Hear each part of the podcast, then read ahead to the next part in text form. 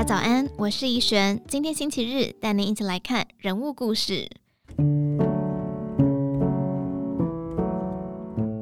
五年级的 Rachel 出生在重男轻女的乡下，她知道唯有读书能改变命运。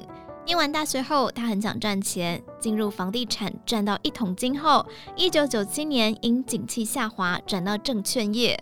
两千零六年退休前，他为自己打造每年数百万元租金收入，现在得以过着不为钱愁、悠哉的退休生活。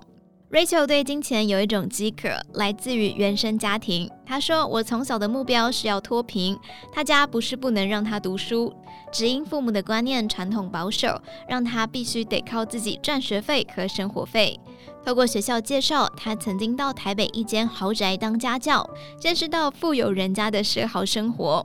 三十年前，一个月的家教费不到五千五百元，还不够他们家一餐的餐费。家教学生穿一双丝袜就要六百元，鞋子是两万元的定制款。看超大电视，过年买个圣诞红布置家里就要花两万元。他发誓我不要穷。然而大学读的是中文系，一位老师在课堂说，念中文系的人以后都会穷，我吓到了。出社会第一天就觉得我完了，恐惧让他去找方法。他回到高雄工作，再去念气管学分班。读书的那两年，所有能赚钱的工作他都做过，包含卖花、卖春联等。他一直在找寻能够赚钱的工作。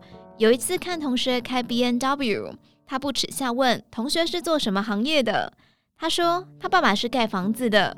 Rachel 眼前闪过一道希望，立刻去应征房仲业。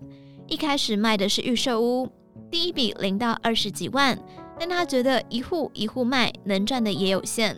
为了多赚钱，他投资自己销售的预售屋，只付一百万元买预售屋，房子还没过户，转手就赚了三百九十万元。后来都用钱滚钱，没有再靠劳力赚钱过。四十岁时，房地产开始不景气，一年收入只有一百到两百万元，便不再留恋。思索职涯的下一步，Rachel 看好钱最多的证券业，花几年时间考取九张证照。因为待过房地产业，他知道建商手中有很多现金。他积极开发建商客户，参加社团，认识上市贵公司老板和医生。在证券业八年，他的生活里只剩下工作。他说：“我没有爱情和亲情，全年无休，连除夕夜都不敢回家吃饭，每天都在厮杀。一个人同时接八支电话，没有时间上厕所，所以上班时要穿纸尿裤，因为漏接一支电话就完了。下错单，营业额必须要赔偿。”听错一个数字，动辄要赔几百万元。他的客人都很有钱，客户的单下这么大，他会怕被别人挖走。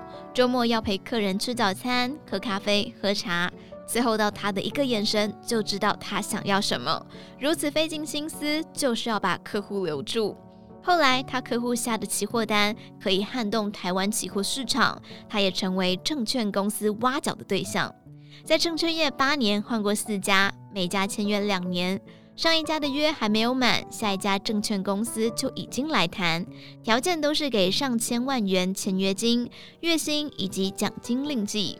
但在两千零六年四月一号愚人节当天，他听说有两个才四十岁的同事暴毙，他忽然领悟到自己再也待不下去了。他感叹：“我的运气很好，没有碰到两千零八年的雷曼兄弟。”很多客人因为压力太大，输赢的钱超过他们的负荷，得到癌症就走了。退休后，他笑说：“他开始学会过着低调、朴实、没有斗志的生活。”